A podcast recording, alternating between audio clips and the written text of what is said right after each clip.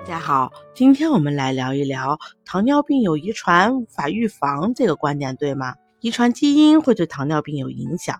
如果父母都是糖尿病，其子女得糖尿病的几率可高达百分之五十七点六。如果父母中一人是糖友，其可能性则为百分之二十七点三。所以，对有糖尿病家族史的子女来说要小心。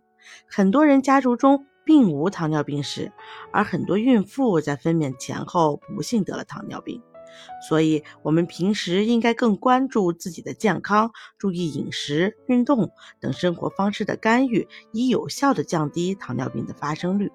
有研究结果证实，每周锻炼两点五小时和保持适当体重的人，患糖尿病的几率可以降低百分之五十。另外，合理饮食也相当重要。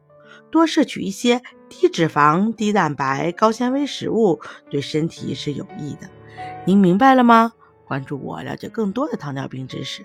下期见，拜拜。